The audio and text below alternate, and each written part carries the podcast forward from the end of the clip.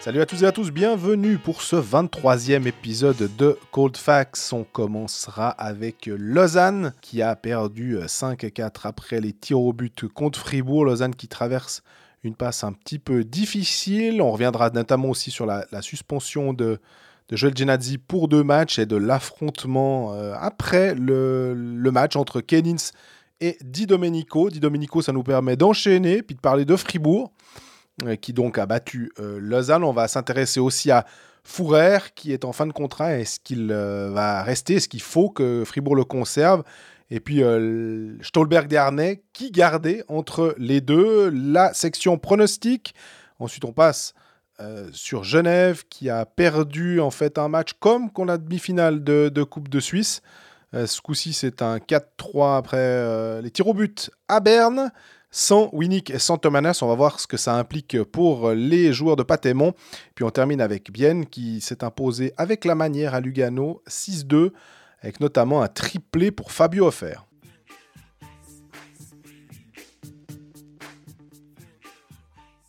Salut Greg. Salut Jean-Fred, comment vas-tu? Bien et toi? Écoute, pas trop mal, pas trop mal. Hein.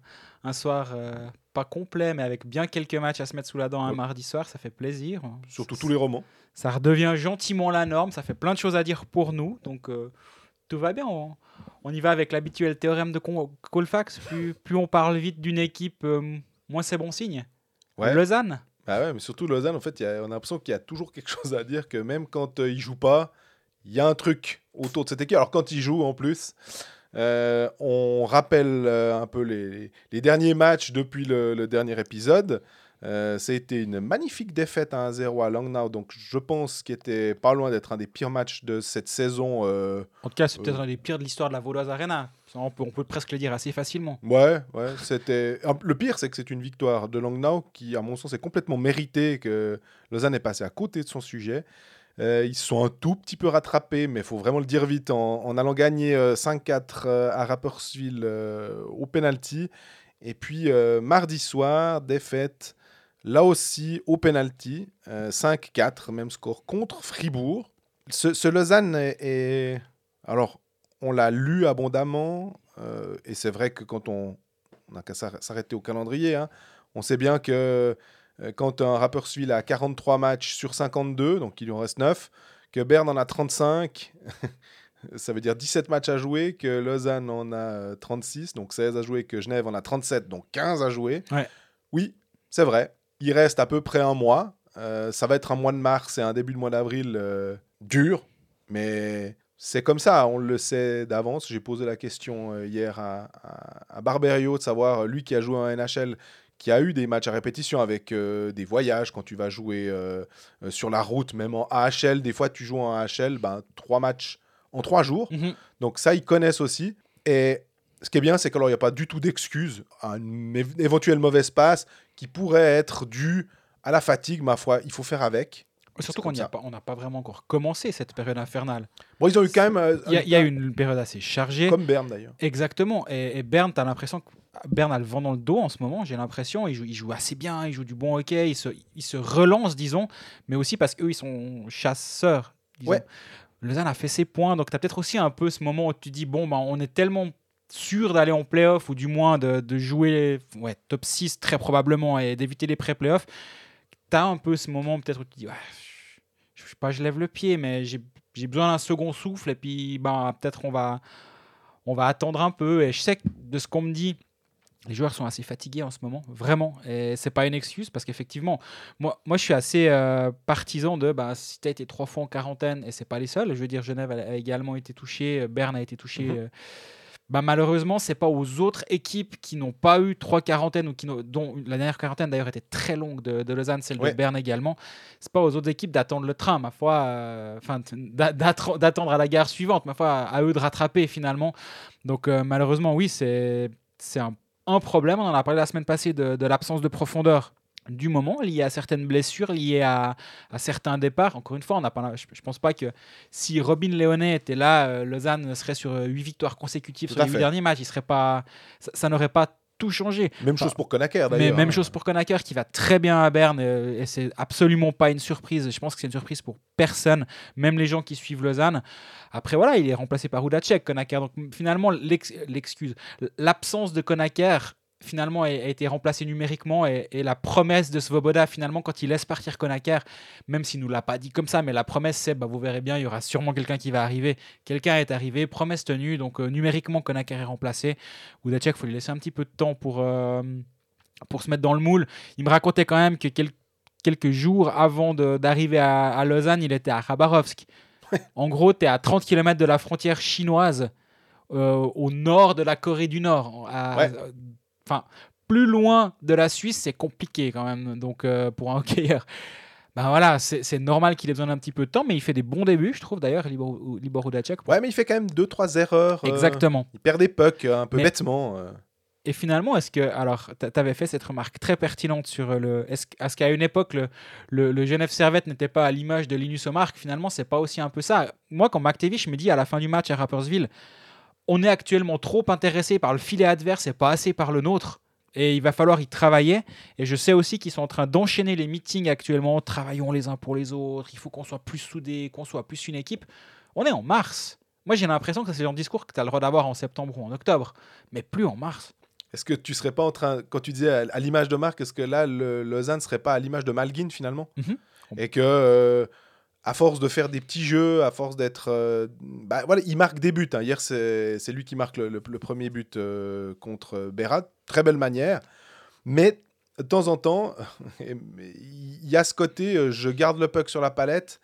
Un, un peu, finalement, un mal qu'a eu, je trouve, Christophe Berchi un temps. Et Oui. que dont il s'est peut-être un peu débarrassé à, à force. Et, et dans une ligne où il a, il a trouvé en général, il, a- il aime bien jouer avec Emerton et avec Kennings.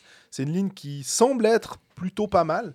Et là, bah, Malguin, il, garde le puck, même en powerplay. On se demandait des fois pourquoi Lausanne n'est pas bon en powerplay alors qu'ils ont tout le talent qu'il faut pour réussir. c'est une des raisons. Moi, je pense vraiment qu'il a la touche passe qui est cassée. C'est terrible. Le Emer- euh, Malguin, quand il a le puck, t'as as vraiment l'impression qu'il joue sa carte personnelle. Et, et finalement, en un sens, je le comprends. Parce que si ton objectif c'est de repartir NHL, il faut faire des points, il faut performer, etc. Mais à un moment, il y a aussi l'intérêt collectif qui doit primer. Et finalement, le, le match à Rapperswil, il est assez symptomatique. Lausanne est, est globalement pas très bon, mais sur trois éclairs de individuels, Ouais. c'est euh, Frick, Frick. c'est Malguin et c'est Udacek. C'est à aucun moment tu peux dire ah, collectivement Lausanne en a imposé, mais non. Par contre, techniquement et individuellement, Lausanne menait 3 à 2 contre Rapperswil, justement parce qu'au talent ils étaient juste meilleurs. Mhm. Par contre, ben ouais, effectivement, le ah, est-ce est-ce qu'on a l'impression que Lausanne est une équipe actuellement? J'ai vraiment pas cette impression-là. Mais tous les soirs, ils peuvent impressionner. Et parce que surtout, il faut. C'est à, à ce moment-là où je trouve que nous, on essaie toujours d'être un, un peu dans la pondération et de pas commencer à dire euh, Ah, Lausanne, c'est la relégation assurée ou le titre assuré s'ils commencent à en gagner deux ou en perdre deux. faut pas oublier qu'en décembre, on avait l'impression que cette équipe lausannoise était une machine. Elle était impressionnante, cette, cette équipe. Et ce qui m'étonne, c'est de voir à quel point en un mois et quelques, ça a changé. On a l'impression que maintenant, elle est un petit peu euh, désorganisée ou qu'il n'y a plus de liant, il y a moins de collectif. Et, et je trouve assez euh, passionnant finalement de voir sur une saison comme l'impression dégagée par une équipe peut changer du quasi du tout au tout. Parce que là, c'est vraiment l'impression que ça donne. Euh, Si, si on se rappelle, quand, quand Lausanne avait étalé Fribourg deux fois de suite 6 à 1, notamment, mais ils étalaient tout le monde à cette époque-là, tu disais, c'est- quoi la faiblesse de ce Lausanne HC à ce moment-là? Et, et aujourd'hui, tu dis, mais collectivement, c'est moyen. Tu te dis, le power play, ça va pas. Malguin, il fait plus de passes. Mais ils prennent pas de tôle. En fait, c'est c'est là Oui. aussi où tu peux te rattraper euh, en te disant bon, tu perds contre Fribourg, mais tu arrives quand même à gagner un point. Tu, contre Rapperswil, tu devais gagner. Contre Berne, tu devais gagner. Contre Langnau, ok, là, tu n'arrives pas à marquer de, de but. Ouais, celui-là, je pense qu'il faut l'oublier. Mais c'est pour ça que je m'attarde presque un peu plus sur le match de Rapperswil, Ouais. qui m'a l'air beaucoup plus symptomatique. Et pourtant, c'est une victoire et ils ont ramené deux points de rapide. Tout le monde l'a pas fait. Tu as le droit d'aller perdre à Rapperswil. Finalement, au bout du compte, c'est quand même une victoire, ces deux points. Surtout en ce moment-là, à ce moment de la, saison où Lausanne enchaîne quand même les performances, on va dire moyennes ou du moins comptables moyennes. Ben, fallait les prendre ces deux points. Mais je trouve que c'était symptomatique de ce qu'est cette équipe actuellement. Est-ce que tu arrives en un mois à, tourner ça finalement, vu qu'ils ils, enchaînent, les, meet- les meetings ac- actuellement. Je bégaye ce matin, c'est terrible. Euh, ils enchaînent les, meeting- les meetings actuellement et ont, conscience de ne pas forcément jouer comme une équipe actuellement. Est-ce qu'en un mois, tu arrives à, créer ce lien-là C'est finalement le challenge qui, est devant eux. Parce qu'il y a aussi ce- cette histoire des pré-playoffs. Tu disais, bon, on est euh, plutôt à, dire que normalement top 6, mais mm, je, te dirais que tant que tu n'as pas un certain nombre de points d'avance, ce spectre-là, quand même, de finir euh, 7 ou 8, parce qu'on va dire que c'est en gros les seules possibilités Oui. qui s'offrent au club, euh, euh, on va dire, euh, entre euh, la, la place quoi, 4 et 8 pour l'instant. Rajoute Hein presque Fribourg, qui est pas sûr d'être dans le top 6 non plus. Ouais, moi, moi je, pour Après, l'instant, je trouve pour que quatre équipes devancent Fribourg, Ouais, c'est ça m'a m'a l'air compliqué, t'as raison. Mais entre Bienne, Davos, Lugano, Genève et Lausanne, on va dire, il y a ces cinq équipes-là euh, qui, pour l'instant, avec toujours ces matchs en retard pour euh, Genève et Lausanne, bien sûr, quand on aura un classement qui ressemblera un peu au, même nombre de matchs, on, on pourra discuter un peu plus clairement. Mais pour l'instant, ben voilà, il suffit que euh, euh, Bienne ça aille bien, que Lugano ça aille bien, que Davos marche pas trop mal, pour mettre quand même un petit peu la pression sur ces clubs-là. Et si tu es en pré-playoff, bah, tu dois te taper des matchs sur cette semaine que tu peux pas avoir comme semaine de préparation ou de semi-repos, on va Mhm. dire, qui serait vraiment très utile pour. euh, en fait, tu as envie de leur dire, mais faites un dernier push, euh, Genève et, et Lausanne, pour être dans ce top 6 et au moins avoir cette semaine pour un peu souffler, quoi.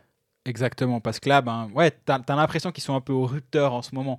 Et, ça se remarque aussi, il y a une frustration qui commence à, transpirer dans le vestiaire. Au moment des interviews aussi, je trouve qu'il commence à avoir de plus en plus de, petites phrases. Justement, je, je repartais sur celle de, de McTavish qui, qui me dit Ah, on pense plus au, au filet adverse qu'au nôtre. J'aime bien ça, à part ça, comme, euh, comme analyse. hein. Oui, et est-ce est qu'on sera capable de rectifier le tir? Bah, L'avenir nous le dira. Je ne sens pas une confiance qui est dégagée par cette équipe, alors que justement, j'ai l'impression, j'ai vraiment eu l'impression qu'il y avait une confiance qui était totale à une époque durant la saison au- autour du Lausanne HC. C'est plus du tout le cas en ce moment.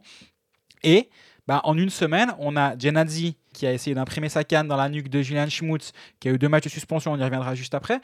Après la, la poignée de main, qui n'en est plus une euh, pour les raisons euh, sanitaires, il y a Kennins qui s'est rué sur Dynamico. Au passage, là, je pense qu'on on est typiquement dans euh, c'est pas tout blanc, c'est pas tout noir. Je pense pas que Kennins s'est par hasard jeté sur l'ange Chris Di Domenico.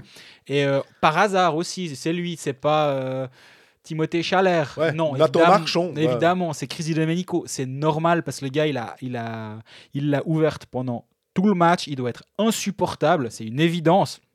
Qu'est-ce qu'il lui a dit? On n'était pas présent. Qu'est-ce qui s'est passé? On n'était pas présent. Mais on n'est pas en train. Enfin, à aucun moment c'est euh, le méchant Kenin, c'est le gentil Domenico. Non, non. Par contre, il y en a un qui a pris 5 match et l'autre qui a pris euh, 2 plus 10. Ouais. La raison, je peux imaginer que c'est un, un des deux qui, a- qui est soit l'instigateur, soit qui a jeté les gants. Je, je pense que c'est par là autour que ça, se, ça doit se. Moi, j'étais au match, mais malheureusement, j'étais en train de finir des articles. euh, donc, je... tout d'un coup, j'ai vu qu'il y avait euh, un bordel sur la glace. Qu'est-ce qui se passe?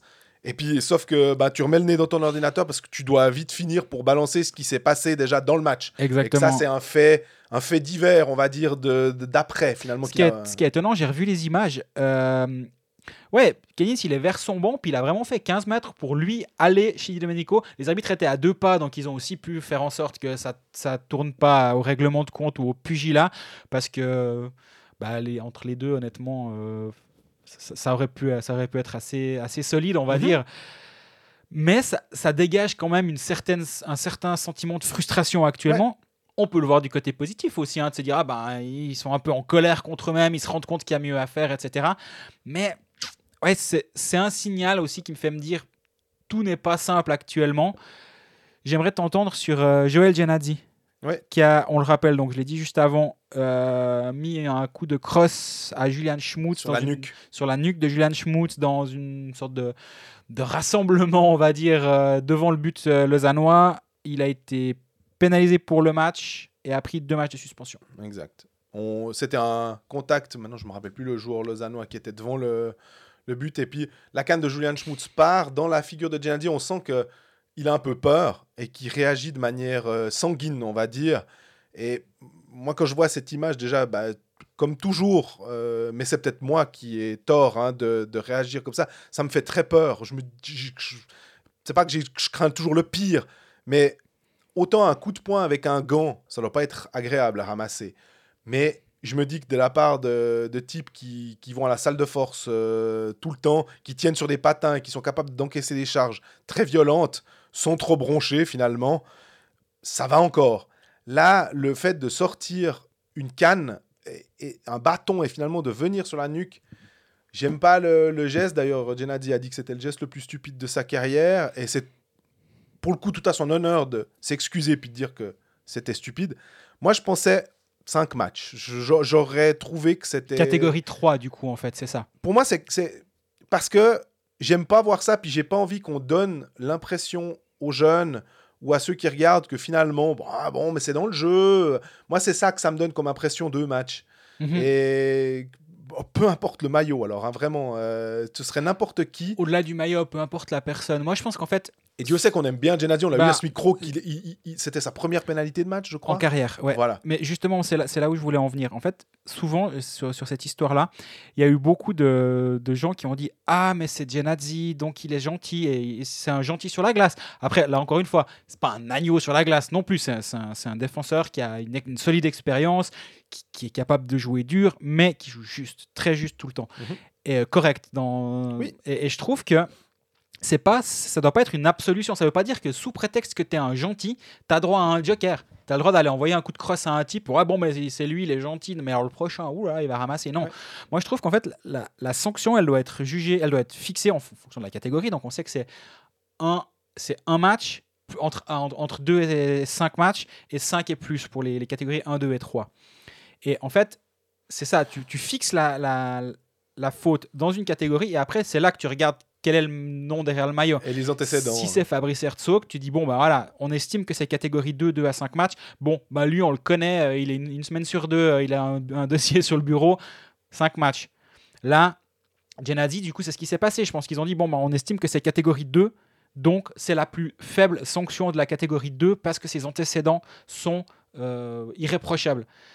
Et donc je peux vivre avec ce raisonnement-là. Moi, le seul truc, c'est que j'aurais aussi été comme toi, plutôt 5 matchs, à savoir, on estime que ça devient dans la catégorie 3 parce qu'il y a une intentionnalité, mais vu que c'est Joël Genadzi, on le met au plus bas plus bas, possible. exactement. Donc, c'est 5 matchs. C'est juste ça, finalement. La, la- la différence entre 2 et 5, elle est énorme. Oui. Mais c'est juste une question de catégorisation de la, de la faute. C'est pas. euh, tu, en fait, tu peux pas dire, ce sera. Ah, c'est un peu plus. C'est un peu plus que 2, mais euh, en fait, si tu estimes que c'est hors de cette catégorie 2, ça doit directement monter à 5. Vu que Gennady, c'est un gentil et donc tu le prends pour le, le- le bas de l'échelle. Et euh, ben voilà, donc euh, la décision a été la suivante, catégorie 2, donc tu le mets à deux matchs. Ça, je, je- je peux vivre avec la fin du raisonnement. Avec Oui, le oui. début, j'ai un peu plus de peine dans le sens où je pense que tu aurais presque pu euh, monter en catégorie 3. Ouais, finalement, tu peux ramasser 5 matchs en étant au top de la catégorie 2 ou ramasser 5 matchs en étant tout en bas de la catégorie 3, finalement. Oui. Et moi, j'aurais plutôt, admettons, euh, je serais parti de la catégorie 3 et j'aurais mis ça. Parce que c'est surtout une question de message, parce que je trouve qu'on doit vraiment protéger euh, un maximum euh, les, les athlètes, en fait. Et que je- peux pas concevoir que ce coup-là, ouais, c'est bon, il s'est relevé, il est pas mort. Tu as un peu le, le, côté, Ah, on est des bons hommes, c'est bon. Me dis, c'est quand même un coup porté à la nuque et on sait jamais ce qui peut se passer avec ce genre de choses, quoi. Bah, je parlais avec, euh, avec un ami de, de ça justement, en posant une question toute bête. Est-ce que ça pourrait être pénal, ça? Ouais. et, et sa réponse a été, ben, si il est blessé gravement et qu'il reste au sol, son assurance risque, pourrait en tout cas lui dire, ben, va au pénal avec ça, parce que justement, c'est pas une blessure. Si on prend un exemple, et alors euh, vous savez, enfin, les, auditeurs fidèles savent que je suis pas pour, pour comparer les fautes. C'est vraiment pas le, le but de ce que je vais dire là. Mais Damien Ria, elle y arriva. C'est une, une action de hockey. Ouais. Certes fautive, certes punissable et, et très, très lourdement punie. Mais c'est une action de hockey. C'est dans le. Un peu comme Ronnie Keller, d'ailleurs. hein. Ouais, alors Ouais. non, non, parce que là, en plus, c'est un accident. Là, c'est quand même une faute. Mais, mais c'est dans l'exercice de ta, de ta fonction de hockeyeur. Là, j'ai l'impression qu'il y a un arrêt de jeu. Le puck est, est gelé. la- L'arbitre a sifflé. Alors oui, pas depuis 7 minutes, Ouais, on est ouais. d'accord. hein. Mais là, c'est plus une action de jeu. Et c'est là, là, pour moi, je ferai une, une différence avec ça. Et c'est peut-être aussi pour ça que Schmutz s'en s'en sort bien. Il a pu finir son match. Il n'y a pas de problème. Mais s'il y a un souci derrière, et c'est aussi ça le problème que, que moi je peux voir dans cette sanction-là, c'est que j'ai l'impression que si Schmutz ne se relève pas, finit à l'hôpital, le lendemain, tu as, l'article euh, de la Berner Zeitung avec Schmutz à l'hôpital avec une minerve, etc. Est-ce que vraiment il a deux matchs? Je suis pas persuadé de ça. Et moi, ce qui m'embête là aussi, c'est que j'ai l'impression que sous prétexte que Schmutz a terminé le match, la sanction, et j'ai pas lu le, le, le, le délibéré, Mhm. mais j'ai quand même l'impression que ça a dû jouer en, en la faveur de Gennady. Tant mieux pour lui, encore une fois, on est, on est assez satisfait pour le joueur en tant que comme parce qu'on l'aime bien. Mais j'ai cette impression, quand même, ce, ce- ce sentiment que le fait que Schmutz soit pas en chaise, ben, ça a changé quelque chose. Parce que si, si Schmutz c'est fin de saison ou si, si Schmutz c'est trois semaines out, à mon avis, a plus que deux matchs pour Gennady. J'aimerais parler aussi de Tobias Stéphane, que je trouve euh, chancelant, c'est pas le bon terme, mais je, je le trouve plus ordinaire finalement que euh, au début de saison. Euh, Peut-être aussi parce que la défense faisait mieux son job euh, de- devant lui et que là, bon, ce qui est hallucinant, c'est qu'il est à 91,4% d'arrêt contre euh, Fribourg, je crois, si je dis pas de bêtises, 49 shoots. Fribourg a tiré 49 fois au but et Lausanne 42. Euh, donc il, a, subi pas mal de tirs. Maintenant, il faut voir la qualité des tirs, on sait bien. hein. Mais je trouve qu'il il sort beaucoup de son but. À, à Rapperswil, il y a un ou deux buts. Le but de Valzer, par exemple, mardi soir, il me semble qu'il est pas forcément euh, tout blanc. Euh, le, le- le but de Bougro, il se laisse un peu rouler. Bougro la joue bien, mais À Rapperswil, il, a 22 shoots, 4 buts. il est pas bon. Et, et c'est ça, ouais. Je, je suis aussi un petit peu, un, un peu de ton avis. En ce moment, il a un petit creux. Et il a cinq matchs de suite et lui il revenait du Covid aussi. Donc euh, il se trouve que Boltzhauser était, était out euh, parce qu'il était, euh, il avait une petite blessure aussi. Maintenant que Boltzhauser est de retour, j'ai envie de dire que contre Zurich, alors je sais que c'est un match important finalement parce que là, Lausanne a l'occasion de, vraiment mettre trois points et de revenir, de montrer que contre une équipe euh, de haut de tableau, euh, ils- sont de nouveau là. Ça va pas être simple, mais j'aimerais bien que euh, peut-être Boltzhauser soit devant le filet pour que euh, Tobias Stéphane puisse souffler. Mais c'est là où c'est intéressant, c'est que, alors, mieux vaut partir en playoff avec deux gardiens qui sont numéro 1 Bien potentiel, on est, on, on est entièrement d'accord. Mais à ce stade de la saison, à un mois de la, de la fin de la saison régulière, la question va gentiment se poser. Le soir du match 1 des playoffs, tu pars avec qui? Et euh, je pense qu'au début de saison, y, y aurait per- personne n'aurait dit Boltzhauser. Boltzhauser. Personne. Aujourd'hui, il a été tellement bon durant cette saison, Boltzhauser, et, et, et Stéphane a, a été très bon. En ce Mhm. moment, il a, une, il a un petit creux, mais je veux dire, il fait une très belle saison. Mais là, il y a la vraie, c'est une vraie question à se poser. C'est, qui ton gardien le soir numéro 1 en playoff actuellement? Mais je pense que tu poses la question, tu as quand même une idée aussi. Ce sera Stéphane. voilà. Ce sera Stéphane.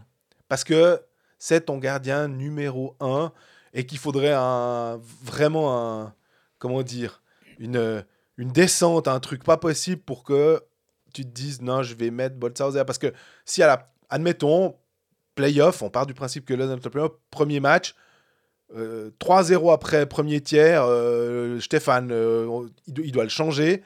Est-ce que tu le remets au match 2 Oui. On a, on a, on a assez souvent ces questions avec, euh, même avec Genoni, même avec Berra. Tu les condamnes pas après un match. Enfin, c'est là qu'on voit que des fois, euh, on a tendance, nous, à les, les mettre au pilori en disant ouais, non, ça va pas du tout. Puis que les, les coachs. à une euh, nuance près. C'est que l'autre est très bon. C'est ça. Ouais, c'est ça la très grosse nuance. C'est que Luca Boltzhauser, c'est un des meilleurs gardiens de la ligue cette saison. Et, Et que tu l'as signé 3 ans. Alors voilà. Et du coup, euh, alors ça n'a encore pas été confirmé officiellement, mais on, on- on fait confiance à Marc-André Bercep, vu que c'est- son information. À cette nuance près, c'est que si tu es. bah, typiquement, tu disais euh, Jelani, puis que ton numéro 2, c'est Pascal Caminada, comme c'était le cas à Berne. La question, elle va jamais se poser. Par contre, là, c'est peut-être, en fait, durant toute la saison régulière, d'avoir deux gardiens à ce point bons, c'est un énorme avantage. Arrivé au playoff, tu te poses peut-être des questions que tu n'aurais pas besoin de te poser en temps réel. Alors, on n'est pas en train de dire que c'est un désavantage d'avoir deux bons gardiens, attention. non, de, de loin pas. Mais c'est vrai que ça va être assez intéressant de voir la gestion de, de ce point-là ces prochains temps. Et, et comme tu dis, moi, je pense que contre Zurich, moi, je pars aussi avec Bolsazar dans le filet. Ouais. Et puis après, c'est un match euh, dimanche contre euh, Genève. Là aussi, À Genève, bah, finalement, les deux euh, prochains matchs de, de Lausanne, par chance, j'ai vu qu'ils ils doivent encore aller. Enfin, par chance. Ils, ont encore un peu de Langnau, un peu Rapperswil la, la dernière journée. Il y a quand même des matchs où ils sont censés être clairement favoris. Donc, normalement, euh, même s'ils ont des matchs. La, question que je me. Beaucoup de matchs, il y a quand même des moyens de se refaire. La question que je me posais aussi, c'est est-ce que tu ferais, vu la- la- la- l'accumulation des matchs, est-ce que tu en laisses tomber quelques-uns le, sur le parcours dans la mesure où bah, tu mets Memeto plutôt que de le faire jouer 13e, bah, tu le mets clairement sur une ligne. Euh, Voardou plutôt que de le mettre 7e, tu le mets clairement sur une ligne.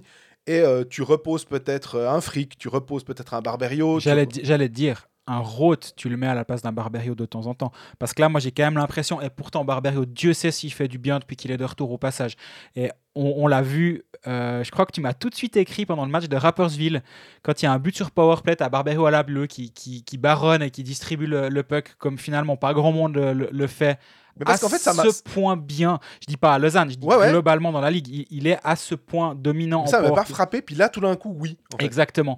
Et, et fait un bien fou. Bah, J'en parlais aussi avec McTavish à la fin du match. Il me dit, mais il est, il est ultra précieux joueur. Et, justement, si lui commence à être un petit peu fatigué, on a vu, il, été blessé une fois, il est revenu, il est reparti blessé. Est-ce qu'il est à 100% actuellement? Je pense vraiment pas. Donc là aussi, tu dois être un peu peut-être intelligent en disant, bon, on a tellement fait un bon début de saison qu'on doit être capable maintenant d'encaisser quelques défaites. C'est ce qui est en train de se passer aussi. hein. Mhm. Mais ben, peut-être, euh, comme tu dis, en laisser tomber un, ça ne veut pas dire euh, que les joueurs ils vont faire exprès de se, de, de se coucher. Et puis avec des risques de blessure, on sait que si tu ne joues pas à fond, euh, c'est vite, c'est vite dangereux. Et ça ne se passe jamais. Mais par contre, oui, de temps en temps, faire souffler quelqu'un, c'est jamais une mauvaise idée. Et ça, ça risque d'arriver parce que 30 c'est quoi 17 matchs en 34 jours selon, selon les- ce que, ce que j'ai vu. Ça fait un match tous les deux jours. Après, tu diras, bah, ça fait trois matchs par semaine. Ça va, c'est c'est pas non plus intenable.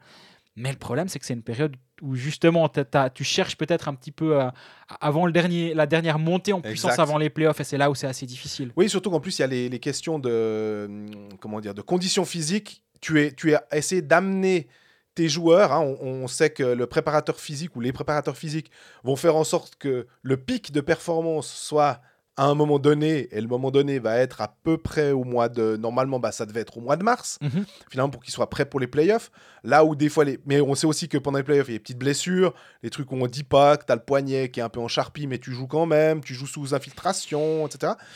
Là, finalement, tu repousses euh, d'un mois et avec toutes ces histoires de Covid, on ne sait pas, le Covid long, ce que ça peut avoir comme impact, même sur des sportifs d'élite. Finalement, je pense qu'il n'y a que les, à base de tests que les, les- préparateurs physiques peuvent dire Ouais, lui, ça va aller. Lui, hmm, je suis un peu dubitatif. Lui, euh, euh, lui, lui c'est bon. Et nous, on peut pas savoir finalement. Mhm. Non, c'est vrai que c'est beaucoup de spéculation et, c'est difficile de faire notre travail aussi. Moi, j'ai toujours un petit peu de peine de, de, pointer du doigt un joueur si tu ne sais pas exactement. Typiquement, bah, la question se posait avec Charles donc était un petit peu moins bon ces derniers temps.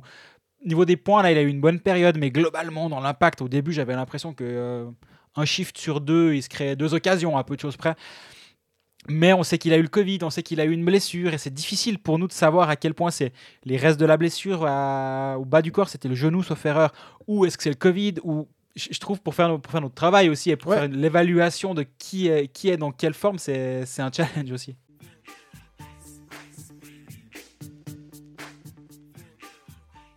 Alors, on a abordé Fribourg sous l'angle Di Domenico, hein, quand tu disais avant, euh, avec le avec. L'agneau Crédit Domenico qui s'est fait attaquer par le loup Ronald Scannins.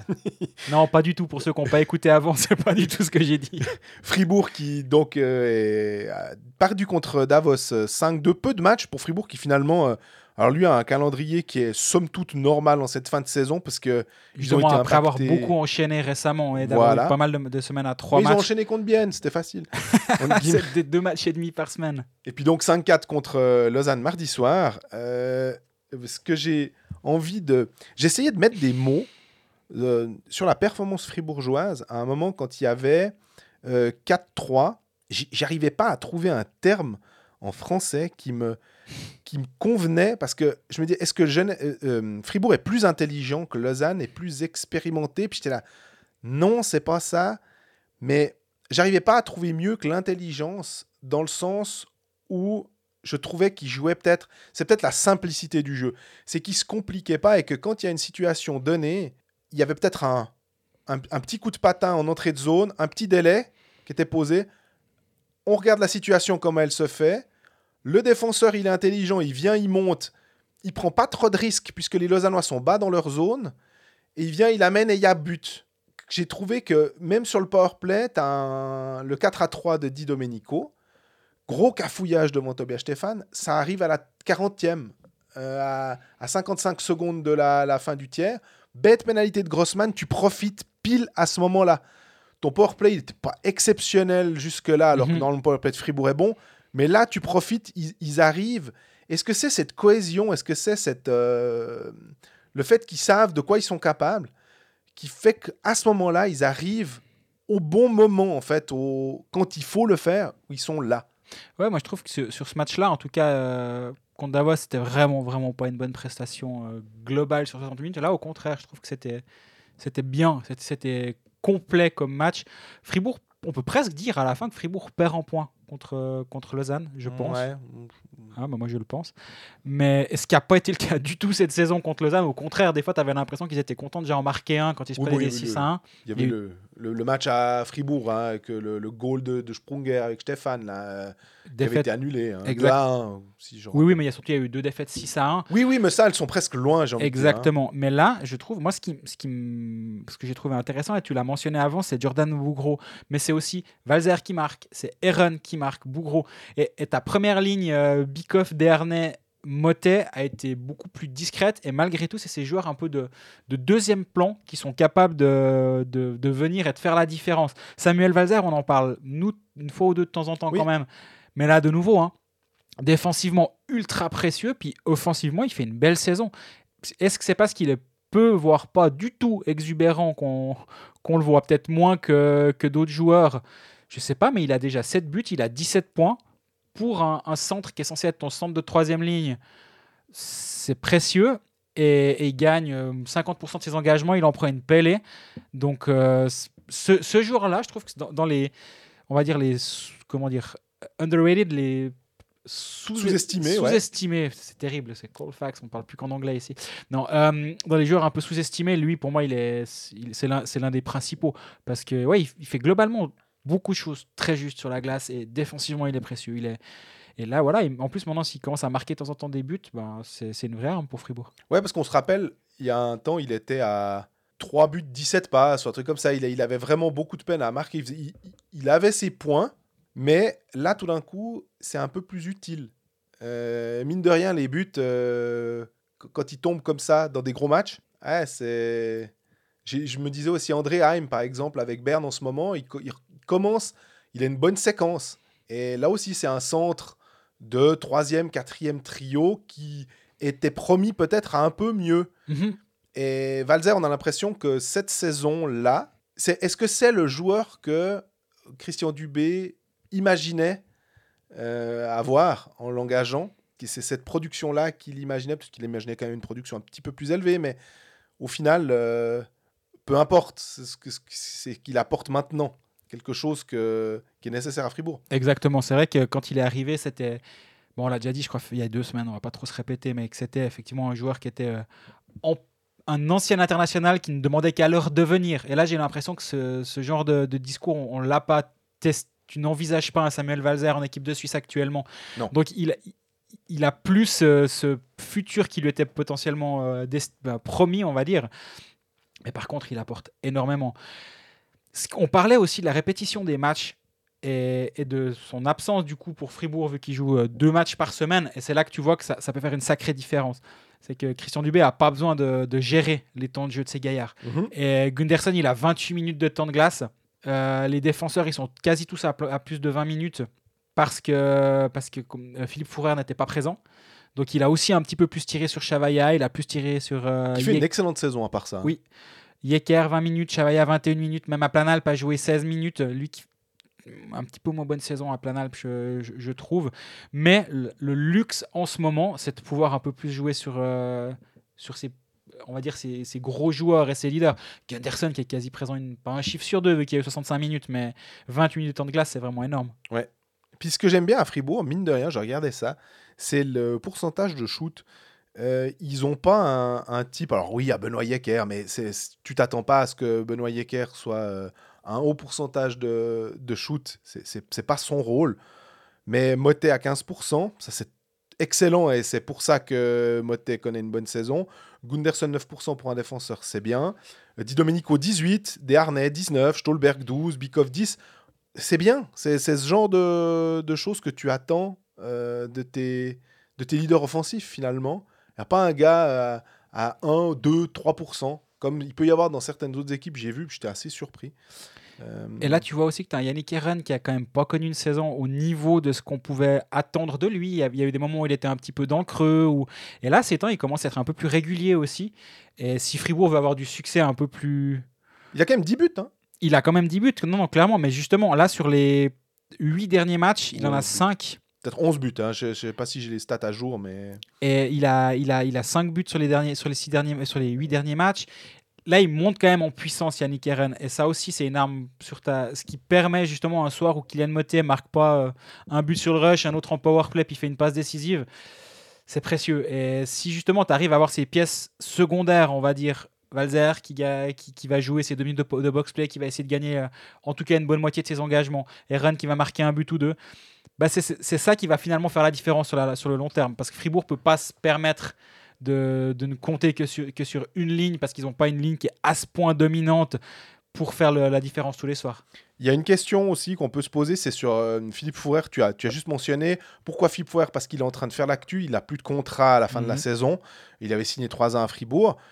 Euh, on en avait un petit peu parlé en disant que comme il construisait sa maison euh, près de Mora, forcément que les clubs et qui voulaient rester, euh, ils voulaient rester- là puis qui pensaient déjà à l'après-carrière, forcément que c'était autour de ce bassin-là. hein, euh, il n'allait pas aller à Davos ou à Lugano, bien évidemment. C'est plus qu'un bassin, c'est le lac de Mora. Et qu'est-ce que, qu'est-ce que tu penses de, de, de, de, qui a l'avantage d'avoir énormément d'expérience euh, Est-ce qu'il accepterait un contrat? C'est toujours la question. Il est bon, il joue bien. Si tu dois le mettre en défenseur euh, en troisième paire, par exemple, il te fera clairement le job. Oui. Pas de problème. Maintenant, on sait qu'à Fribourg, il y a certaines voix de, de- de supporters, des fois, qui en ont marre d'avoir une colonie de vieux, on va dire, pour, Mhm. pour parler de manière très péjorative et pas sympa envers euh, des gens qui sont plus jeunes que moi. mais il y a David Ebicher, et on prend David Ebicher parce que c'est le défenseur jeune comme ça, mais ça pourrait être un autre nom, on s'en fiche.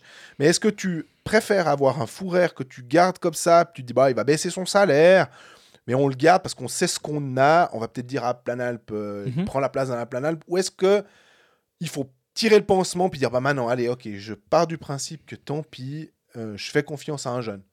Bah, c'est, je pense que t'as- en, en citant un Planalp, tu, tu fais mon- le raisonnement que moi je me fais en fait. Moi je me dis, si tu regardes euh, poste pour poste, Diaz vient et remplace Fourer en, en défenseur suisse dominant, on va dire. Fourer prend- part de cette place-là et prend la place d'Aplanalp. Et Aplanalp, ben, tu es, l'homme en trop. Donc en, en termes d'âge, tu as Aplanalp qui est remplacé par Diaz finalement dans ce, dans ce jeu des chaises musicales. Après, oui, c'est c'est une évidence que, que la défense fribourgeoise va pas se rajeunir en remplaçant Aplanalp par euh, Diaz, ou, ou si peu. Mais euh, Fourer, c'est- assez tendu parce que quand il est là, moi j'aime bien. Je, je, je, l'aimais bien à Lugano, je l'aimais bien à Berne. Je trouve qu'il est, il est, il est rugueux, il est, il est intransigeant derrière. Offensivement, il est quand même capable de faire une bonne première passe. Et ils essaient de le mettre en power play. On voit quand même que c'est pas sa grande, grande force, mais il a suffisamment de, de kilomètres au compteur pour, euh, pour apporter quelque chose quand il joue. Mais voilà, c'est le, le flag le concernant est, clair. C'est est-ce qu'il va être capable de jouer toute sa saison euh, ou un minimum? Si, si tu sais qu'il joue 30 matchs ou 35 matchs en baissant son salaire, parce qu'il va évidemment, il, il, il fait. C'est dans la liberté, ce frère, où il parle de ça. ben, c'est assez clair que son salaire va baisser. C'est une évidence. Mais lui, il a envie de faire une sorte de, tournée d'adieu. Il a envie de, apparemment de rejouer avec Rafael Diaz, qu'il a quand même beaucoup connu euh, en équipe nationale. Ils avaient eu d'ailleurs le highlight de leur carrière respective, enfin commune. C'est un, triste soir de 2008 à Québec quand lui met un autogol et Diaz euh, fout le, puck aussi au fond de la main en étant en train de, de patauger devant son gardien. Bon, peut-être faudra pas trop euh, réitérer ce genre de choses, mais il a envie de vivre ça. C'est difficile, c'est difficile. Surtout qu'il y a le psychodrame et Bicher qui est pas en train de se résoudre, bien au contraire. Donc, euh, moi, j'aurais tendance, mais je suis biaisé concernant Philippe Fourer, j'aurais tendance à, à le prolonger d'une année. Mais- Aussi, qui, qui est sur le marché capable de faire mieux que Philippe Fourer C'est la question que je me pose. C'est un peu la même question qui se pose à- avec le fait qu'il est un petit peu plus âgé, c'est Beat Forster. Tu Mhm. sais, c'est. Et finalement, d'une certaine manière, c'est ce qui pourra se poser comme question avec Joel Genazzi. C'est- Est-ce qu'à un moment donné, quand tu arrives à 34, 35 ans et que tes défenseurs, mais même attaquants, c'est la même chose avec Bikoff, avec Sprunger. À Fribourg, il y a, il y a souvent cet, attachement très fort aux, aux gens du club. Et finalement, Genadji, je prends cet exemple parce qu'il est très attaché à Lausanne. Lausanne est très attaché à lui, en tout cas, euh, peut-être pas Petr Svoboda, mais en tout cas, tout le monde l'aime beaucoup dans, dans ce club-là. Oui. Benjamin Antonietti qui était resté très longtemps aussi. Quand est-ce qu'à un moment tu dis, oh, bon, maintenant, euh, C'est celle de trop, ouais. ouais, tu, ou celle de trop, où tu vois dans laquelle direction tu vas aller, puis tu dis, bon, bah voilà, maintenant je prends la décision, ma foi, elle est peut-être impopulaire, mais entre le fait d'être impopulaire ou le fait de rendre ton club, euh, où tu estimes que tu le rends meilleur, Mhm. mais que ma foi, tu, tu fais avec, c'est c'est toujours, je trouve, très tangent en Suisse. Euh, on a, parce qu'on a. C'est un petit pays, euh, on, on voit avec Ambul aussi qui reste à Davos, enfin, il y a des types, ils ont. Voilà. Et ouais, donc Fourer qui, a, qui était absent parce qu'à Davos, il a pris un coup euh, involontaire, totalement involontaire de Kinsley à la tête.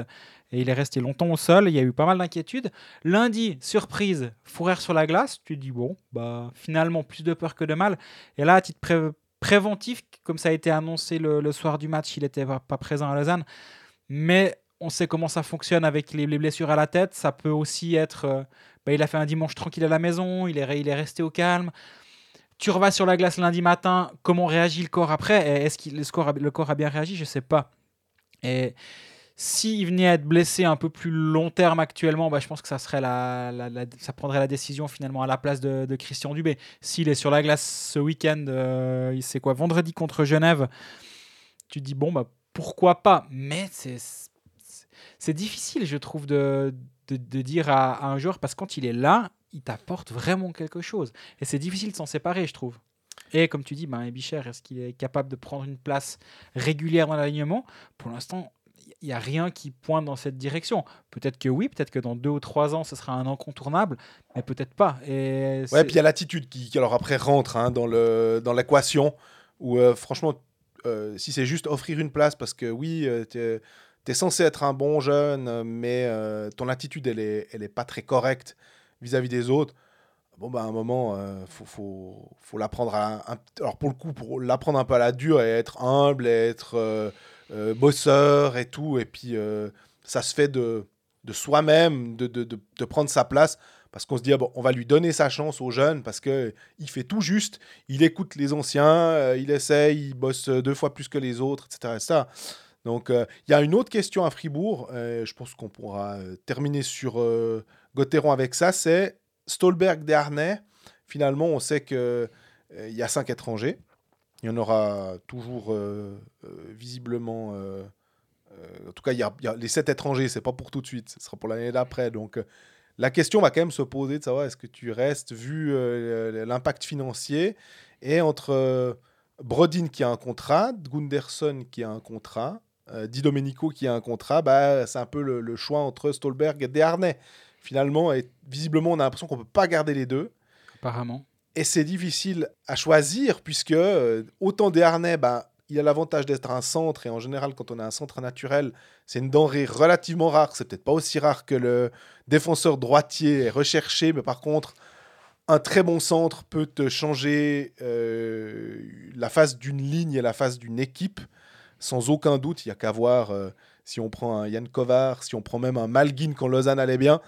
C'est vraiment important d'avoir cette position-là. Mais Stolberg, il joue hyper bien cette année. Alors, il, il se trouve qu'il est blessé maintenant. Oui.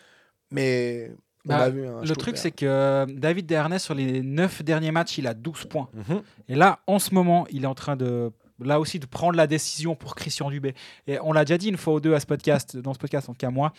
Ah, comme, comme tu l'as dit avant, c'est le centre pour Fribourg doit, doit être la priorité. Le centre étranger doit être la priorité. Parce que Stolberg va être remplacé par Daniel Brodin finalement, avec des qualités différentes. Brodin a, a pas le même jeu que Stolberg, bien au contraire, offensivement, il, est, il a beaucoup moins d'impact, il a d'autres qualités. Mais surtout, si tu pars avec ta ligne de centre amputée de David Dernay, un Bikoff que tu mets sur l'aile, c'est qui ton centre numéro 1 dans cette équipe? Mhm. Et est-ce est-ce que c'est Schmidt? C'est trop tôt, je pense. Qui, et, et surtout, et surtout, je pense pas que tu peux viser le, top 4, 5 avec Sandro Schmidt comme centre de première ligne qui va aller tous les soirs jouer contre le Kovar, le Winnick, le, type en face. Là, tous les soirs, tu peux envoyer la ligne de Dernay contre la première ligne adverse et te dire c'est mes lignes 2, 3 et 4 qui vont devoir faire la différence. Moi, je match la une contre la leur. Et c'est là où Dav- David Dernay, il est, très précieux parce que non seulement il est capable de, jouer et de tenir tête à un Yann Kovar sur un premier centre, mais il va produire offensivement malgré tout. Et c'est pour ça que je pense que, alors ça peut être Dernay, il peut s'appeler autrement, ce centre étranger de première ligne. Mhm. C'est pas parce que Dernay est là que ça doit forcément être lui. En même temps, tu sais ce que tu as avec lui. Et c'est peut-être aussi une, une petite sécurité de, de savoir que bah, il est là, il est en bonne santé.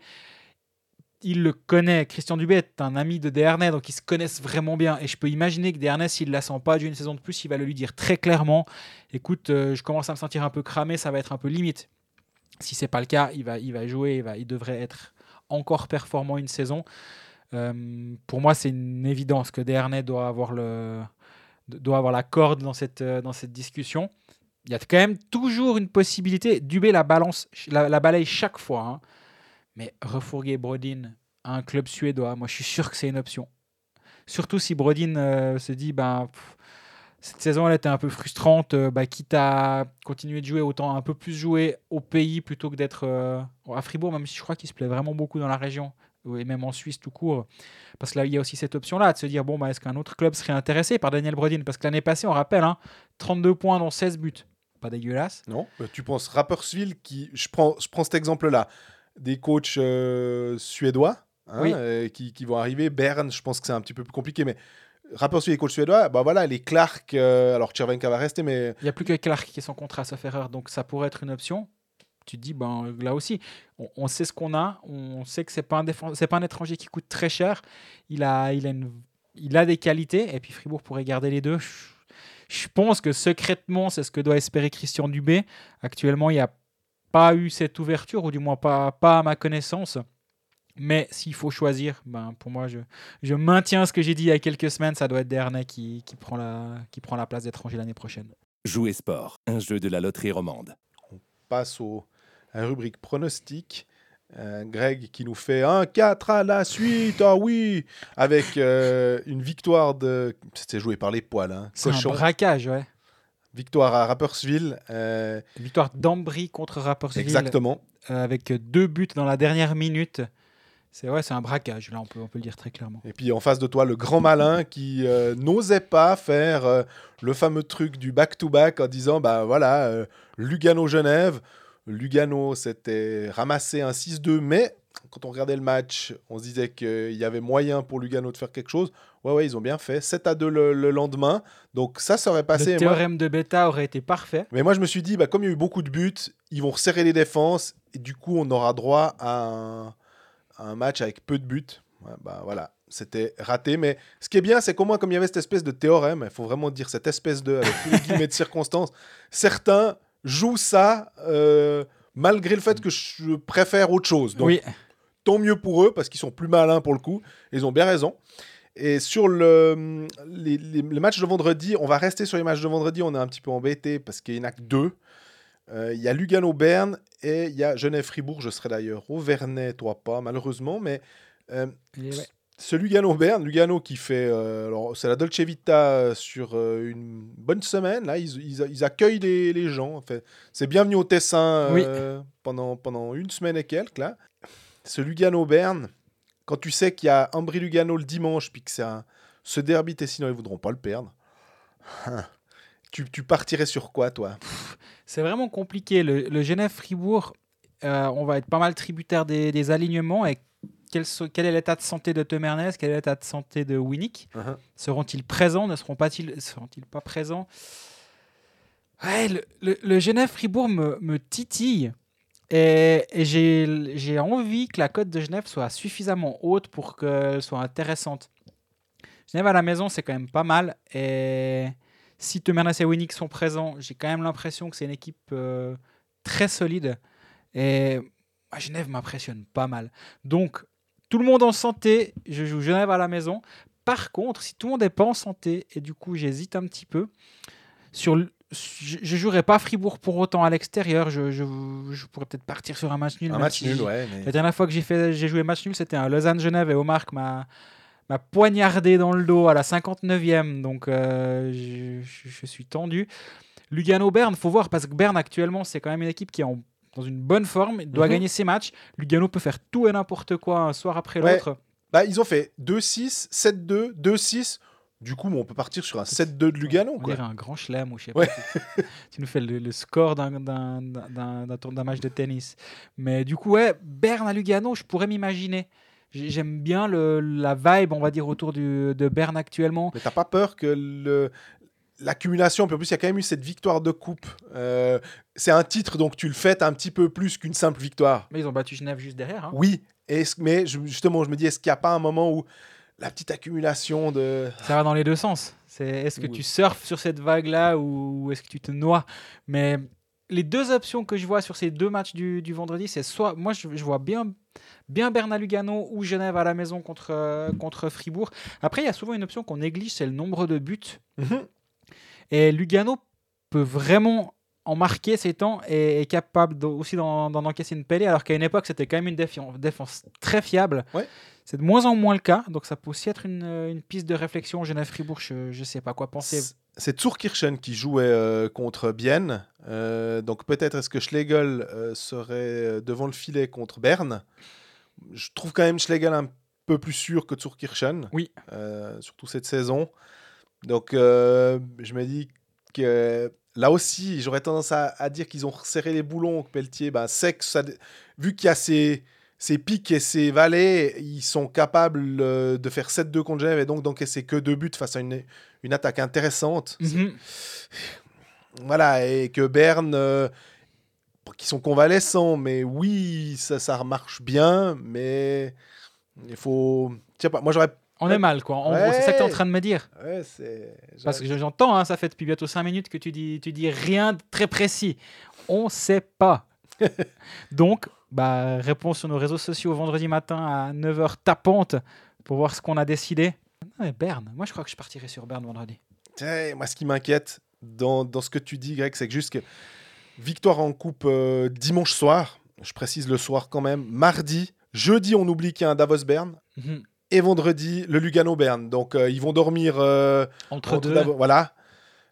L'enchaînement des matchs. euh, Ouais, c'est pas faux, c'est pas faux. Donc en fait, on n'est pas plus avancé. Il y en a un des deux qui avait une idée et puis hop, on casse, on casse tout. Bravo, bravo. Bah, on sait pas. Alors rendez-vous euh, vendredi, Vendredi. matin avec euh, les- la cote jouer sport qu'on aura décidé de tenter. Jouer sport, un jeu de la loterie romande. On passe à Genève. Justement, on en a, on en a parlé. Je me suis dit, ouh, j'espère qu'il va pas trop euh, déflorer ce qu'on va dire sur, sur Genève en parlant de Winnick et de Temernes. Mais hum, après donc ces deux matchs contre euh, Lugano, euh, on rappelle, hein, 6-2 euh, victoire, un peu peut-être imméritée ou en tout cas plus chanceuse que le score n'y paraît. Ouais, pas immérité, ouais, effectivement. Voilà. tu fais bien de, de te reprendre. Et puis 7-2, alors le, le lendemain, euh, pour un back-to-back où, où Manzato a, a vécu une soirée compliquée. Et, et des clous aussi dans la foulée. Et puis après, euh, 4-3, mardi soir, défaite contre euh, Berne dans un, un remake de la demi-finale de coupe. Finalement, euh, Genève aurait dû partir, ben, une fois ils auraient dû partir avec euh, une place en finale. Puis là, ils auraient dû partir avec les trois points. Et... J'ai aussi cette impression, ouais. Et c'est Konaker qui. Enfin, il n'y a pas que Konaker, mais le, le- le- but euh, qui intervient en, en fin de match, qui fait que tu pars en temps supplémentaire.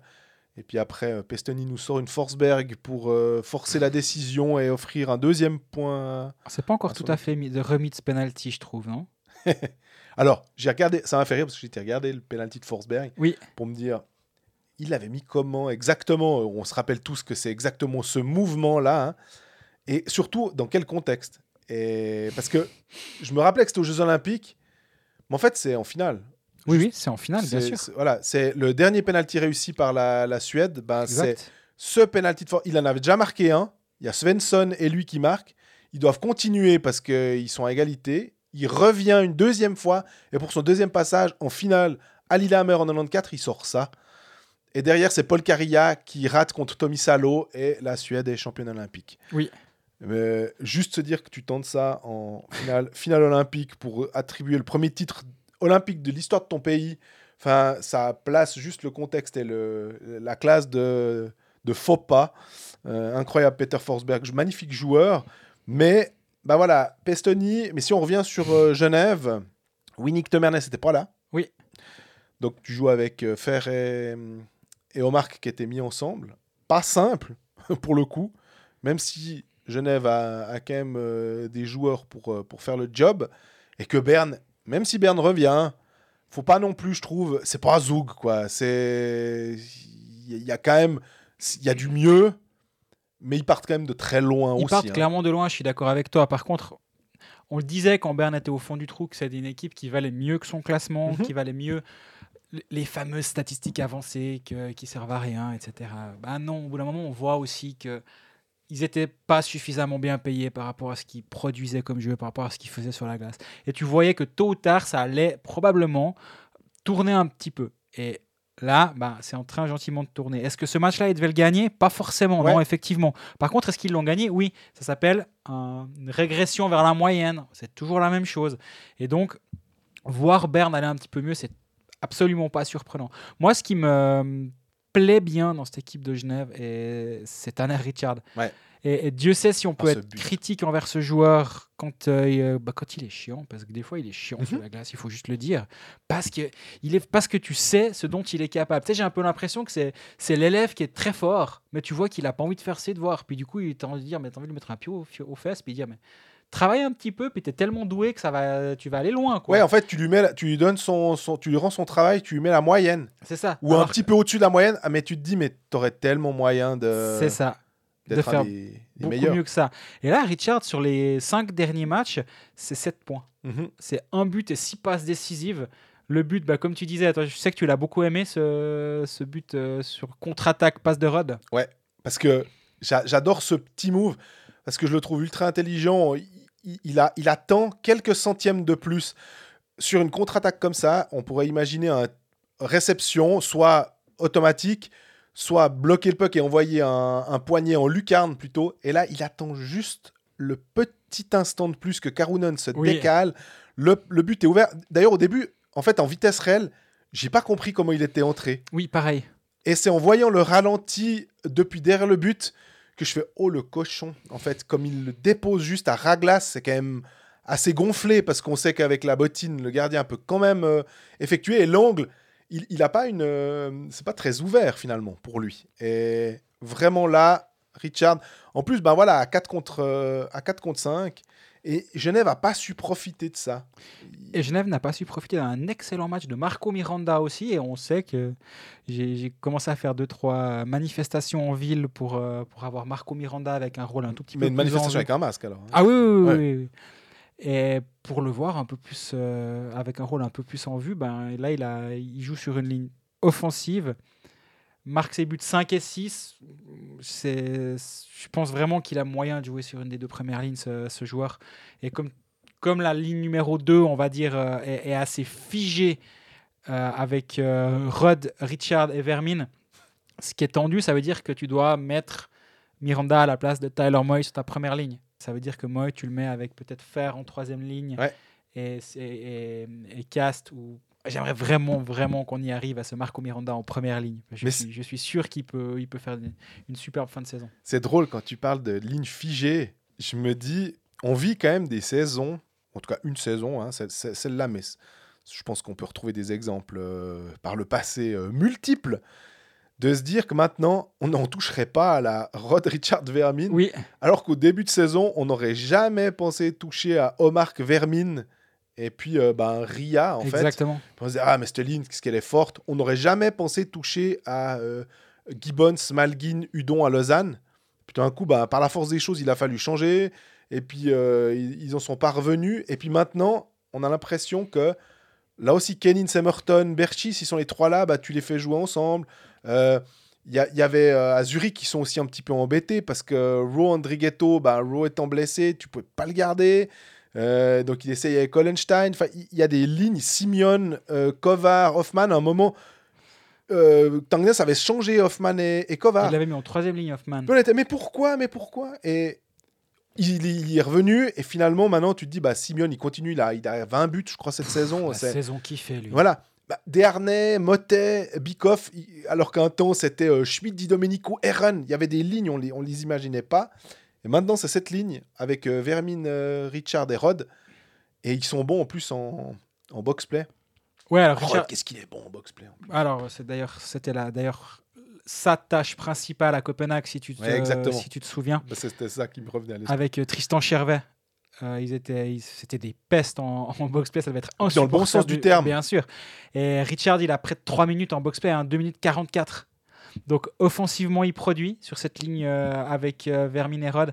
Défensivement, il produit et en plus, il joue. Enfin, il, est- efficace et en plus, il joue du box-play. Actuellement, le Tanner Richard du moment est c'est vraiment du, tout tout bon Tanner Richard. Donc euh, pour Genève, c'est précieux parce que comme, euh, comme on disait avec, avec Fribourg, où la première ligne de, de Motet était peut-être pas forcément flamboyante à Lausanne, mais grâce à, aux, aux- aux jou- aux joueurs, on va dire un peu plus de profondeur, ils ont fait la différence. Alors là, quant à profondeur, ces trois joueurs internationaux, je trouve que c'est pas si mal comme, euh, comme situation dans laquelle se trouver pour euh, Genève Servette actuellement. On a aussi eu euh, quelques euh, annonces de licence B à Ajoie. Si je dis pas de bêtises, on a Arnaud Ria et puis euh, Denis Smirnovs qui pourrait éventuellement aller euh, euh, suivant comment. Euh, maintenant, la Swiss League, il y a les playoffs qui vont commencer. La saison se termine le 7. Il y aura les pré-playoffs qui vont enchaîner la, la semaine d'après. Oui. Donc c'est le 7 mars. hein. C'est un mois avant les, finalement les playoffs de National League.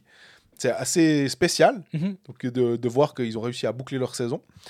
Euh, comment tu vois ces, ces- ces juniors? Parce que bah, on parlait de la, euh, de la profondeur de banc à Lausanne et de, de- du fait que bah, voilà, Léonet était parti et, que là, bah, Arnaud Ria pourrait aller quelques matchs en, en Ajoie, mais pendant les playoffs, après, s'il peut plus être appelé, ça va plutôt être la fin de saison. quoi. Mais ce que m'avait dit euh, Patrick Aymon euh, au moment de, de l'envoyer en Ajoie, c'était pour aller quelques matchs et reprendre un peu le rythme et puis jouer un peu plus parce qu'ils savent que bah, la période qui vient, il va falloir que tout le monde soit dans le rythme. Donc, moi, j'ai plutôt l'impression, mais peut-être que depuis, ça, ça a évolué. C'était il, y a- deux semaines que j'en avais parlé avec lui, que l'idée, c'était plutôt de, lui dire ben, va, va jouer, va, va prendre un peu de, temps de glace là-bas, puis tu nous reviens euh, dans, dans le rythme, parce qu'actuellement, on n'a juste pas de place pour toi, et donc ce serait dommage de te donner du 4 45 secondes par tiers-temps, euh, et puis de, chauffer le banc. Donc, euh, mais par contre, si Arnoria commence les playoffs avec Ajoie, effectivement, il doit les terminer avec Ajoie. Et donc, je, je ne- En tout cas, Smirnov, je n'ai pas du tout l'impression que ça, Ouais. ça n'arrivera. Par contre, euh, ben, peut-être que c'est une option. hein. Est-ce qu'ils se disent on a suffisamment de- de profondeur? Mais moi, je pense pas. Parce que sur une des ailes, tu as Patry, sur une des ailes, tu as Timothy Cast. C'est pas.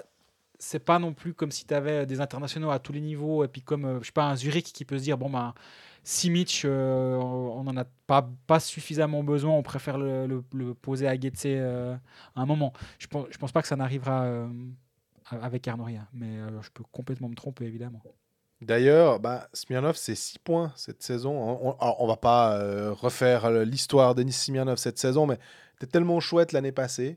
Et puis, euh, bah, par la force des choses, euh, il est moins présent, il joue un peu moins. Mais bah, quand on regarde euh, bêtement un, un point de vue statistique, c'est 6 points en 30 matchs. C'est peu frustrant, je trouve. oui oui, bah complètement mais je crois malheureusement que ce, ce sujet euh, on l'a déjà débattu suffisamment Enfin, Ouais, ouais, bien sûr. on l'a déjà mis en avant suffisamment longtemps euh, pour pour ne, ne pouvoir que le regretter, mais euh, en même temps, bah voilà, comme on disait juste avant, finalement, hein, la, la force de, de Genève Servette actuellement et la, la qualité offensive de Genève Servette actuellement fait que tu as des, t'as des pots cassés, puis c'est, l'un des pots cassés actuellement. Tu as aussi un Eric Fer qui joue en troisième ligne, du coup, avec, euh, avec ça. Et Oui. c'est, là que tu te dis que cette, cette équipe genevoise, elle, elle est en un sens presque plus impressionnante que la lausannoise en l'état. Quand tout le monde sera de retour et que Josh Duris va, par exemple, rentrer dans l'alignement à Lausanne et que ça viendra presque ton centre de quatrième ligne, là, on pourra gentiment voir, voir les choses différemment. Avec euh, Malguin, Emerton, Joris, Almond, qui, peuvent tous euh, jou- jouer sur ces, sur ces positions de centre. Mais en l'état, oui, Genève est plus impressionnant que Lausanne, c'est sûr.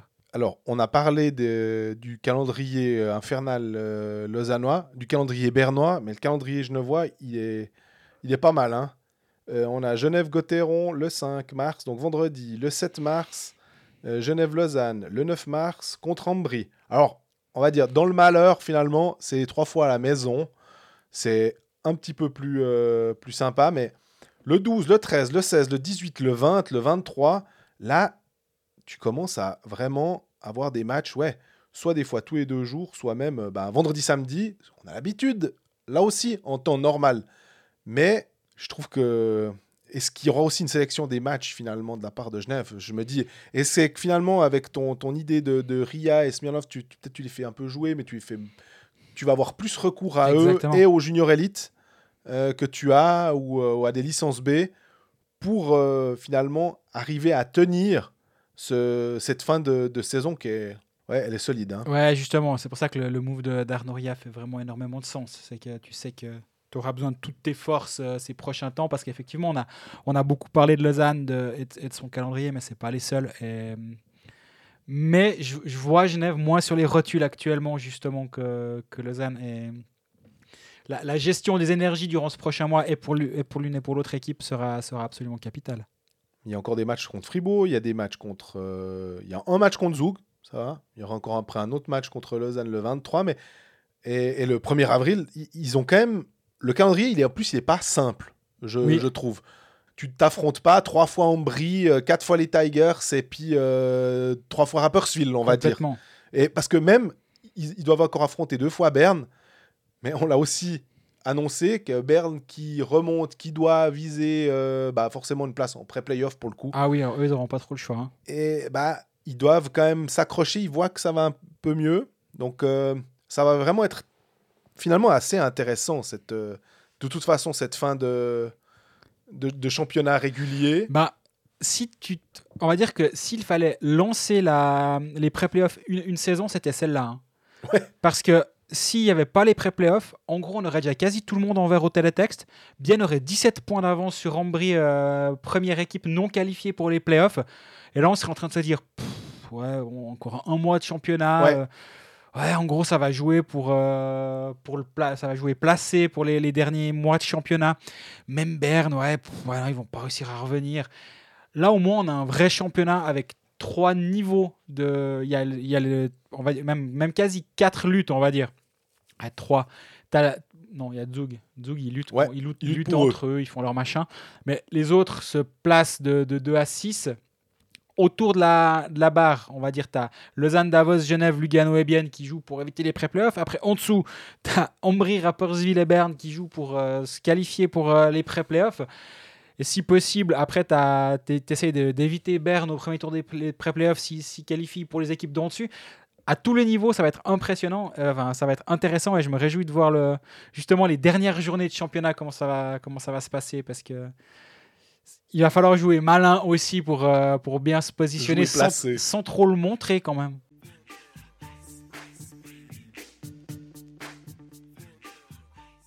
On passe à Bienne pour finir cet épisode. Qui, Bienne qui avait perdu euh, 5-4 après prolongation contre Zurich et qui mardi soir alors a fait un, un carton 6-2 à Lugano avec un Fabio Offer.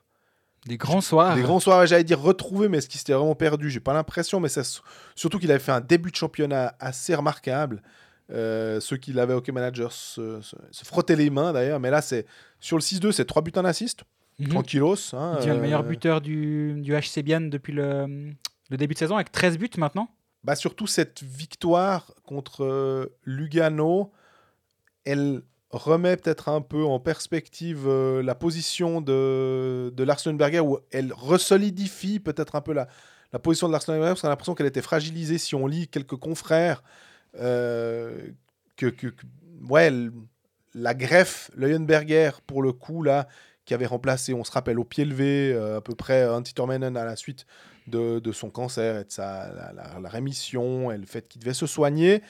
Est-ce qu'on pourrait avoir Martin Steinegger à la bande parce qu'on avait l'impression que c'était un peu la solution la plus logique, la moins coûteuse, et puis surtout le fait qu'il l'avait déjà fait euh, Avec beaucoup de succès. avec beaucoup de succès, exactement. Puis c'est un peu la méthode.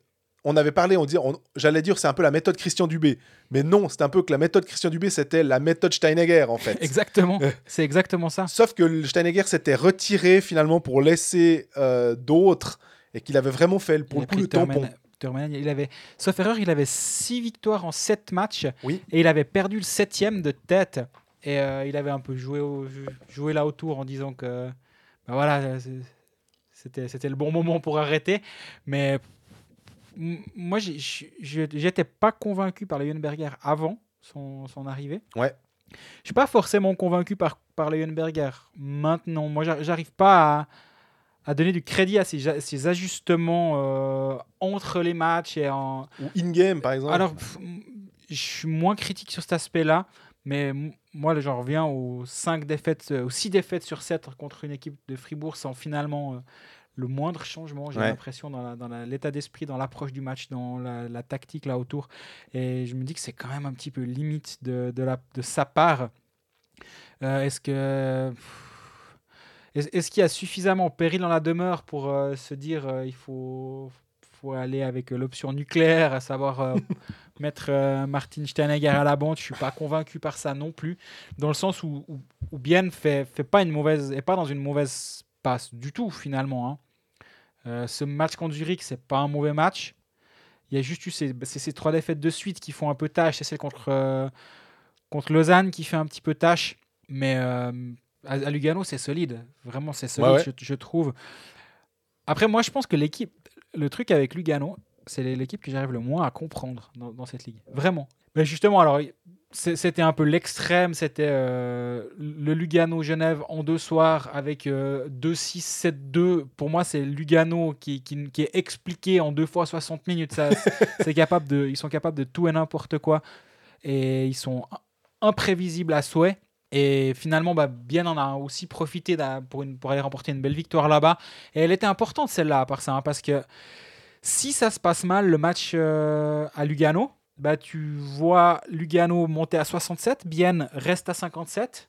Et du coup, tu prends 10 points dans la tronche par rapport à Lugano et la barre est à 7. Ouais. Et en fait, Bien était dos au mur et Bien a réussi à, à faire, à être convaincant, à remporter une victoire convaincante. Comme tu disais avant, grâce à un excellent Fabio Offer notamment.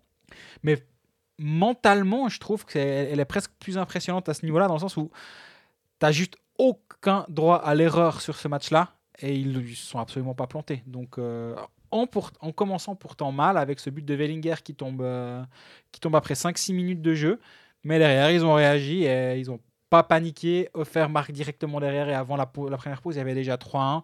C'était pas plié, mais Bien a vraiment, vraiment rapide- rapidement réagi. Et ça doit aussi être porté au crédit finalement du, coach. Euh, on peut pas juste dire quand, quand le coach perd, il est nul, puis quand l'équipe gagne, euh, les joueurs ils sont forts. Je pense que ça doit être un tout petit peu plus complexe que ça. À part ça, quand tu regardes le classement, ça nous perturbe un peu cette barre à, la sixième place?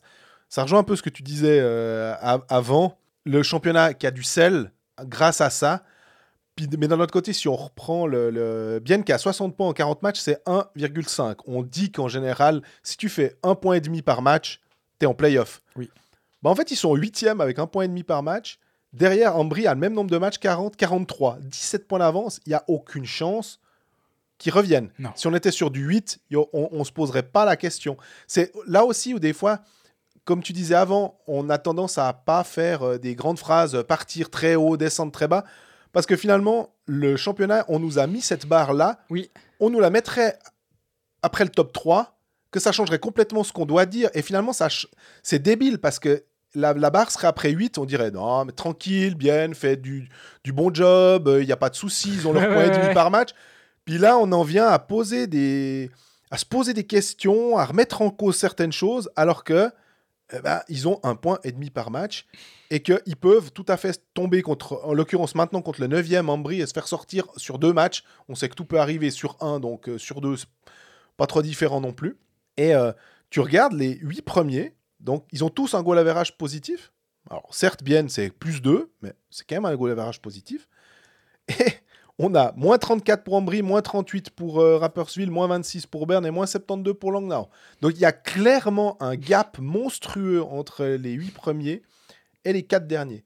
Les Et- huit premiers ont un goal average positif et les quatre derniers ont un goal average négatif. Exactement. Salutations à Philippe Ducaro, euh, vers qui on se retourne très régulièrement quand il faut parler de ce genre de choses. Mais pour dire, Bien fait une bonne saison. Il faut qu'on on se dise, il faut qu'on remette cette barre à la, à la huitième place, je trouve. non, mais c'est Pour évaluer les. les performances et le point par match, il est finalement très bon parce qu'on l'utilise, on l'utilise toujours en, en temps normal. Donc on doit, on doit pas. euh, Davos à 1,55. Davos est cinquième, mais 1,55. Donc voilà, on a, on a à peu près le, le classement. Bien et huitième, pas de problème. C'est, c'est bien, bien a fait ses points.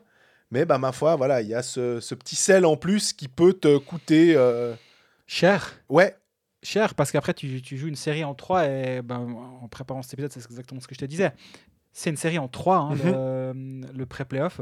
Donc, en gros, en, en mardi, jeudi, tu peux être, tu peux être poussé. Quoi. Si ça se passe mal à la maison, le match 1 de cette série en best of 3, ben, t'es dos au mur le match 2 à l'extérieur. Et bon courage. j'ai une question aussi. Alors là, je suis pas sûr que tu vas me fournir une, une réponse parce que tu n'es pas épidémiologiste. Malheureusement, c'est dommage. Même si tu es très bon sur euh, ces questions-là. Je fais des théories sur tout, donc pourquoi pas sur ça, tu sais. Ouais, non, justement, on, on évite de faire des théories sur les choses qu'on connaît pas. Mais en l'occurrence, on va simplement être clair, c'est que le 22 mars, peut-être que euh, il pourrait y avoir euh, retour de personnes, je suppose en nombre très restreint, mais admettons que et, là on parle des, du 22 mars, mais les playoffs ça commence un petit peu plus tard.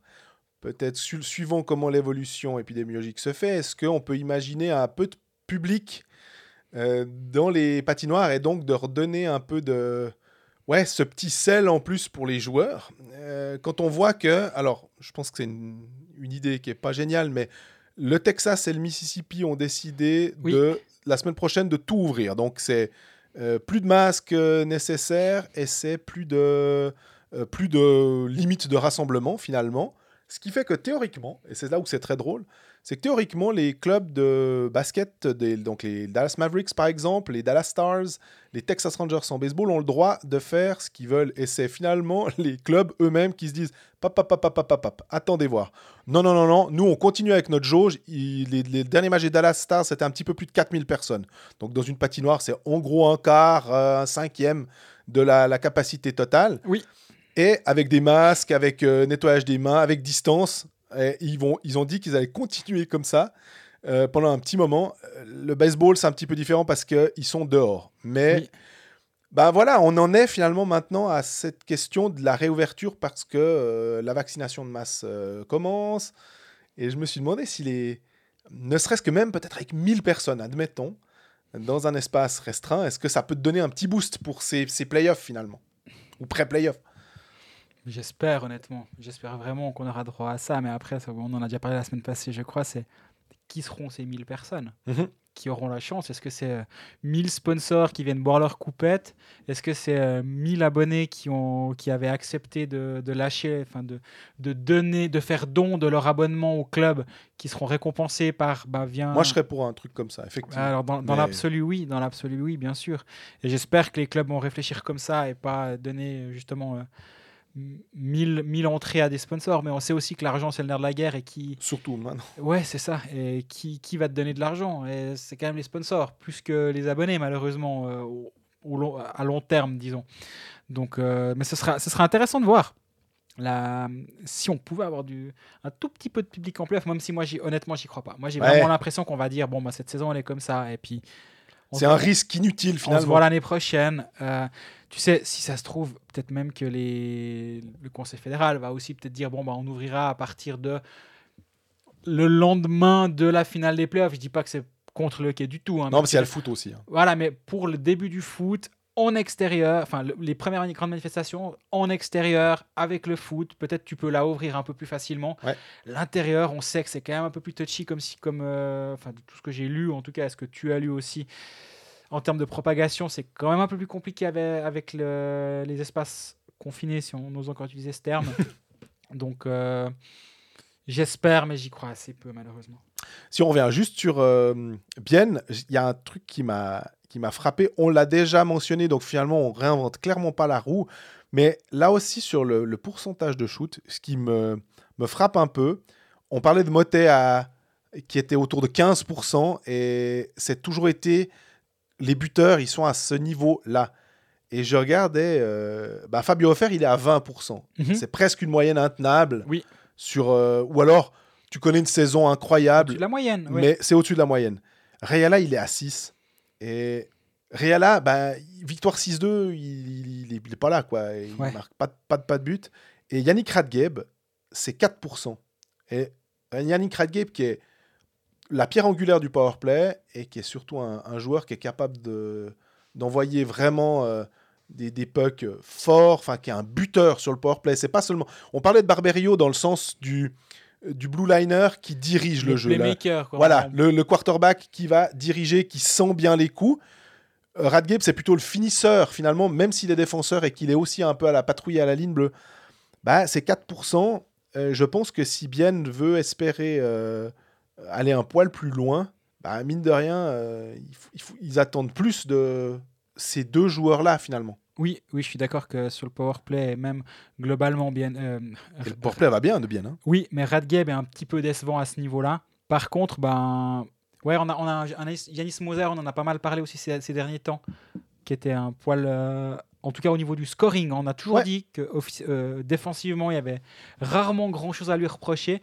Là, on voit qu'il recommence de temps en- temps à faire ses petits points par-ci, par-là, donc c'est une bonne chose et ça compense aussi peut-être une partie du, du scoring manquant de, de Yannick Radgeb, notamment en powerplay.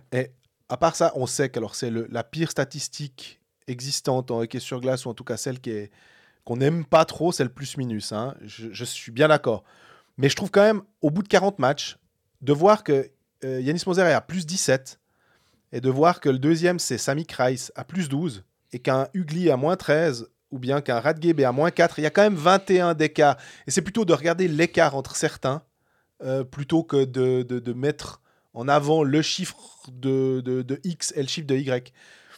Ça corrobore ce que tu disais, c'est que Yanis Moser fait vraiment une très bonne saison que défensivement, il n'y a rien à lui reprocher. Exactement, ouais. donc ça c'est une très bonne chose. Concernant et concernant Bien, Bien pour la suite du calendrier va se rendre à Ambry. Je ne sais pas si, si les, les Biennois sont restés sur, sur le, au Tessin. En, en ce moment, ce serait une bonne idée hein, pour y être allé deux jours euh, la semaine passée grâce à Genève Servette. c'est très agréable, les 20 degrés, bon, même si c'est un petit peu redescendu depuis. Mais euh, non, je pense qu'ils sont rentrés à la maison quand même. Mais match à Ambry. Euh, et avant le prochain épisode de Colfax, déplacement à Lausanne.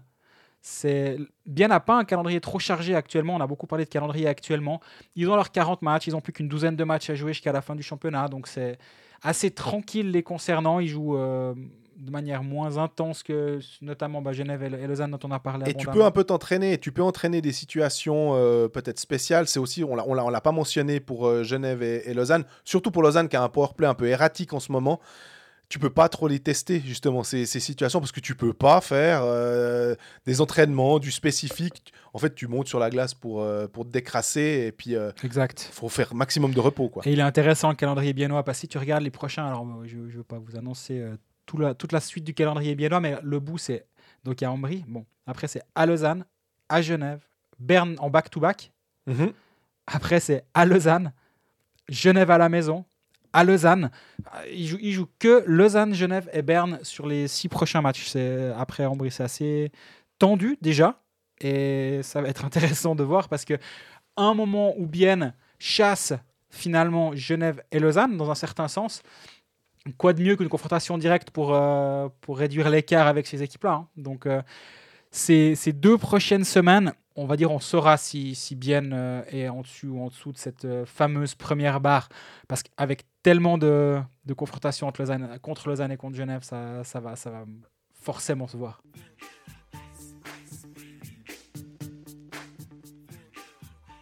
Alors, on est au terme de cet épisode numéro 23 de la saison de Colfax. Merci pour votre fidélité, pour vos, pour vos gentils mots euh, tout au long de la semaine. Ça nous fait toujours vraiment beaucoup de plaisir de vous lire.